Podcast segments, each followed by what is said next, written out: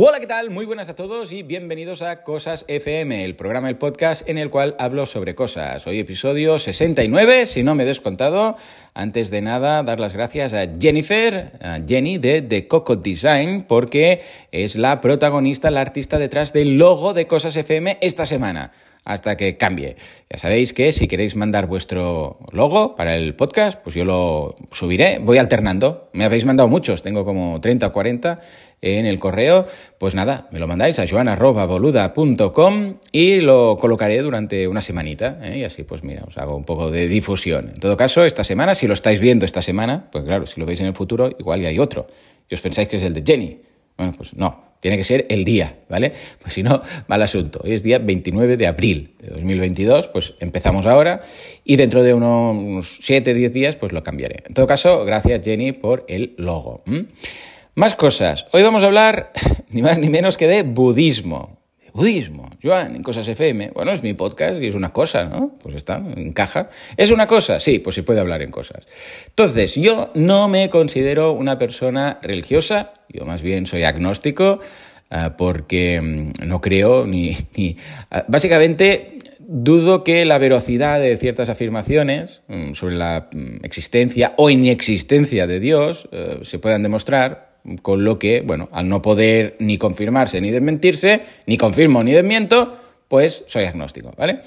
Entonces, yo, ojo, de pequeño era religioso, yo fui a, bueno, hice, aparte del bautizo, que entonces la gente se bautizaba y tal, pues la, el bautizo, la, la, comunión, la confirmación, todo, ¿no?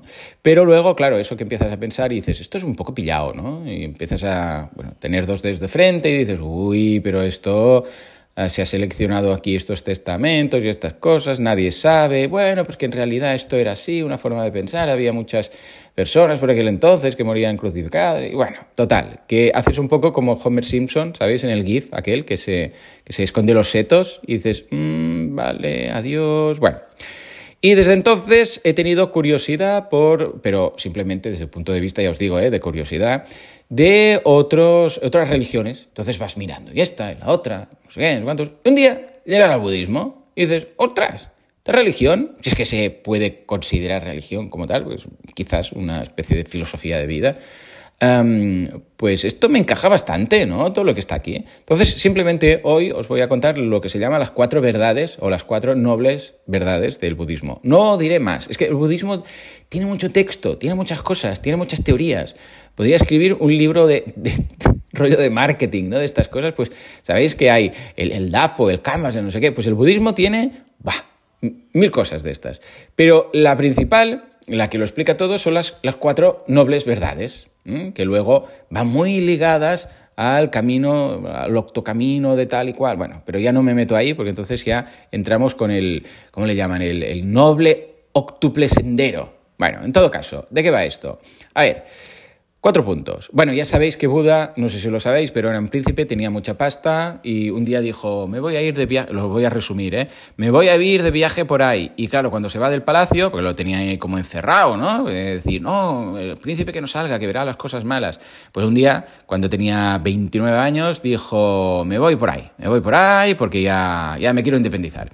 Y nada, se fue y vio las desgracias del mundo, vio enfermedades, vio la muerte, vio ancianos y dijo, eh, perdón, esto es una mierda. O sea, la vida es una, es una gran mierda. O sea, yo pensaba, estaba en mi palacete, pensaba que todo era un camino de rosas, que aquí pues, yo era rico, joven, todo, tuvo, ojo, su mujer, un hijo, todo bien, ¿no? Pero claro, cuando se fue de vacaciones dijo, qué bajona, tío, pues la gente lo pasa mal, se enferman, se mueren, se hacen viejos aquí, todos, todos rascumíos, todo, todos con arrugas, ¿no? Y eh, le pilló una depre, ¿vale? Y entonces, eh, pues nada, se fue, se fue a meditar, se fue bajo un árbol. Bueno, al principio se fue con unos escépticos que, que no comían ni nada, estaban muy flacos. Os lo estoy resumiendo mucho y cualquier profe de historia me puede canear ahora del copón, ¿vale? Pero había ahí cinco, dice, eh, cuentan, porque claro, aquí a ver lo que ha llegado a lo que fue, ¿no? Pero que había cinco de estos que iban ahí, que hacían uh, fasting, ¿cómo se llama esto? Ayuno, ¿vale? Que estaban muy flacos. Y se fue con ellos y estuvo ahí seis años el tío, ¿eh? Ojo con estos. Y al final dijo, yo estoy muy flaco y ya no, ya no, ya no me aguanto. Ya no me aguanto, o sea, no sé ni qué estoy pensando, necesito más energía. Esto, esto Esto, señores, flacos, esto creo que no es el camino. Eh, no, no porque... Que no, estoy igual de cuando empecé, incluso peor, y veo que ya no puedo ni pensar, necesito comer. Entonces le dijeron, ah, tío, eres un, un mierda porque no has podido. Bueno, va, pues me voy. Y se fue a comer unos arroces y entonces dijo, yo me voy por mi cuenta.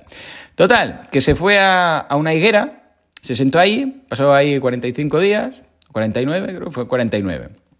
Y un día uh, se iluminó. Dijo, calla.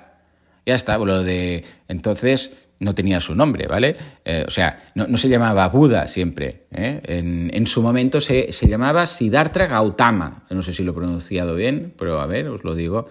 A ver uh, si lo leo bien, ¿eh? Sí, sí, Siddhartha Gautama. Pero lo vamos a poner con Google a ver si lo pronuncio bien.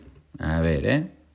A ver, uh, señor Google, pronuncia esto, please. Siddhartha Gautama. Uh, vale, bueno, este era su nombre y dijo, ¡Ep! Soy Buda, el iluminado. ¿Por qué? Porque ya ha encontrado la respuesta a todo esto. Entonces, ni tanto ni tampoco. Ni chicha ni limonada. O sea, no hace falta, como al principio, mis primeros 29, 30 años ahí viviendo en un palacete y tal, y todo súper bien, ni tampoco hace falta morirse de hambre. Entonces se inventó el camino del medio. Bueno, porque era muy original este hombre, podría haber hecho marketing y dijo, voy a ir por el camino del medio que es, bueno, un equilibrio. Vamos a vivir en equilibrio, no hace falta sufrir mucho, tampoco hace falta pasarse.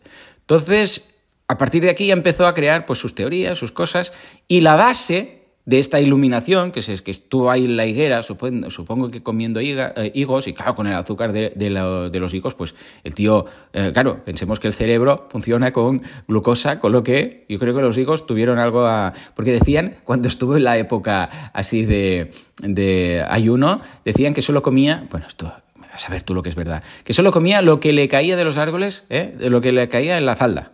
Lo que le caía ahí, entonces eso lo comía. Bueno, en fin. Total, que con los higos pues tuvo más éxito y dijo, ya está, ya tengo todo muy claro. Y creó las cuatro nobles verdades, siendo las siguientes. Primera de todas, existe el sufrimiento. Ahí se hernió y dijo, la vida, básicamente, es sufrir. Es un, es un sufrir todo el rato, ¿vale? A ver, Sufrimiento exactamente, esta traducción tendríamos que verla porque en realidad él hablaba del dukkha, el dukkha, que más que sufrimiento es como una insatisfacción y tal. Ya os digo, a veces las traducciones se suele traducir como sufrimiento, pero es como una insatisfacción de la felicidad, para entendernos. Pues esto se llama dukkha. ¿eh? Existe sufrimiento, la vida es sufrir, todo el rato. ¿Qué dices? Pues vaya mierda con el budismo, si todo el rato sufrir. Sí, pero espera, porque luego se arregla. Segunda, lo que se llama la causa del sufrimiento, ¿eh? el samudaya, se llama así, samudaya. Básicamente quiere decir que hay una causa que es de este sufrimiento, de este dukkha, que es que le, le pillamos cariño a las cosas. O sea, tenemos deseos y queremos cosas. Esto lo hemos comentado ya varias veces. Yo quiero algo y si no lo tengo, no soy feliz. Dukkha.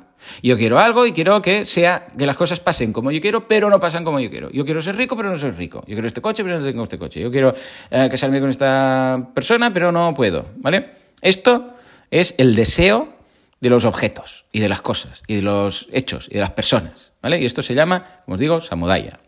Y es lo que crea el, el ¿vale? Porque dices, yo quiero esto, no lo tengo, dukkha, ¿vale? O sea, dukkha es como mal, Vale. Yo quiero esto, yo quiero este objeto, yo quiero esta cosa, yo quiero que ocurra no sé qué. No puedo, no lo tengo. Dukkha.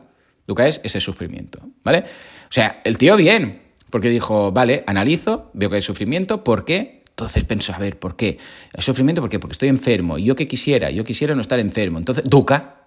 Ah, ¿por qué, yo qué sé, esta persona está infeliz? ¿Por qué? Porque no tiene esta casa tan grande que tiene el otro. ¿no? Y, ah, sufrimiento, ¿por qué? Porque quiere lo que tiene el otro. Dukkha. ¿Os dais cuenta? Duca, todo el rato. O yo quisiera tener más dinero, no sé qué. O quisiera que esta persona se enamorara de mí, pero no, porque le gusta a otro. Duca.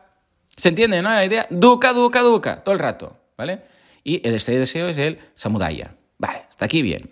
Entonces, tercero, hay cuatro, ¿eh? Y acabo. Y, me, y perdonadme todos los que controláis mucho más que yo de esto, pero es que es la forma de explicarlo fácil y que quede la gente.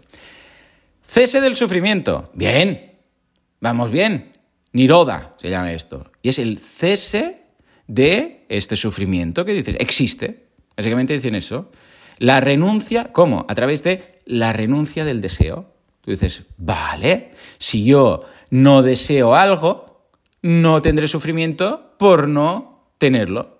Claro, aquí, a ver, hasta aquí el hombre tenía toda la razón del mundo, ¿no? Porque dices, bueno, hay un sufrimiento que viene por un deseo, si no hay deseo, no hay sufrimiento. Esto es lógica proposicional. Si P luego Q, si hay un deseo y no lo tienes, si P y Q luego eh, R, podríamos decir, esto en lógica proposicional.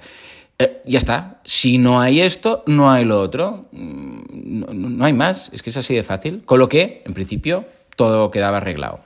Y la cuarta, que se llama maga, es lo que dejaré para otro día, que es el sendero, ellos lo llaman así, para renunciar al deseo. Porque claro, hasta aquí todo muy bien y dices, vale, está muy bien lo que dices de, vale, hay el duca, lo puedo quitar, ¿vale? Eh, a través de la renuncia, pero ¿cómo lo hago? Bueno, pues él creó el sendero para renunciar al deseo, a través de lo que se llama el noble sendero octuple. Esto ya lo diremos otro día, ¿vale? Porque no quiero, ya os he metido aquí bastante bastante tostón, como para encima ahora ocho conceptos más. Quedaros, porque ya os digo, el budismo tiene muchos, ¿eh? Tiene un montón, un montón. Entonces, prefiero que sea una pequeña pastilla, una pequeña dosis, y luego otro día ya os explico el... además así queda como un cliffhanger. Chan, chan, chan, ¿Vale? Luego os diré exactamente qué consiste este sendero, que más que un sendero a veces lo, dibujan como eh, una ruleta, porque no, no va en orden, se puede ir consiguiendo cada punto de estos ocho puntos, ¿vale? Pero esta, esta es la base del budismo. ¿Y por qué os cuento esto? Porque de todo lo que hay por ahí, de filosofías de este tipo, el budismo es la que más me gusta y la que más acorde a mis principios eh, coincide todo. ¿Vale? O sea, yo como persona me identifico más con el budismo. ¿Soy budista? Yo qué sé. Sí, no no sé qué queréis que os diga, pero me identifico mucho y estoy muy de acuerdo con prácticamente todo lo que hay por ahí de temas de budismo. Con lo que ahí queda la historia de Buda, muy mal contada. Ah, que por cierto, se murió a los 80 años, o sea, estuvo 45 años más ahí, dale que te pego, yendo por un sitio, por otro, porque esto, ah, repito, eh, a los 29 se fue, luego estuvo 6 años por ahí con los que no comían, luego se, se fue a la higuera cuando tenía 35 35 años, muy mal contado, efectivamente, y vivió 45 años más y murió a los 80. ¿Por qué? Porque comió un pescado, se fue a, casa, a cenar a casa de un amigo, se comió un pescado de, que estaba en mal estado y en unas historias y se murió. ¿vale? Entonces, si Buda hubiera sido vegano, pues ¿eh? ¿Eh? hubiera durado más y hubiera escrito más cositas, bueno, escrito, hubiera dicho más cosas que hubieran quedado escritas por ahí, que ahora, pues mira, todo eso que tendríamos. Pero aún así, 80 años está muy bien, ¿eh? Estamos pensad que estamos hablando del 480, 400 antes de Cristo. La gente no duraba 80 años, ¿eh? no, era muy normal. ¿eh? O sea que ahí queda la historia. Pues ya está. Muchas gracias. Ah, bueno, venga, va, pregunta. ¿Qué os pregunto yo? ¿Sois budistas? Os pregunto, ¿sois budistas? O, mejor, eh, ¿seguís alguna religión o sois religiosos? ¿Cuál es vuestra religión? No sé, todo esto. Venga, va. Ah, como siempre, muchas gracias por aguantarme y nos escuchamos en el próximo Cosas. Desde entonces, hasta entonces, muy buenos días.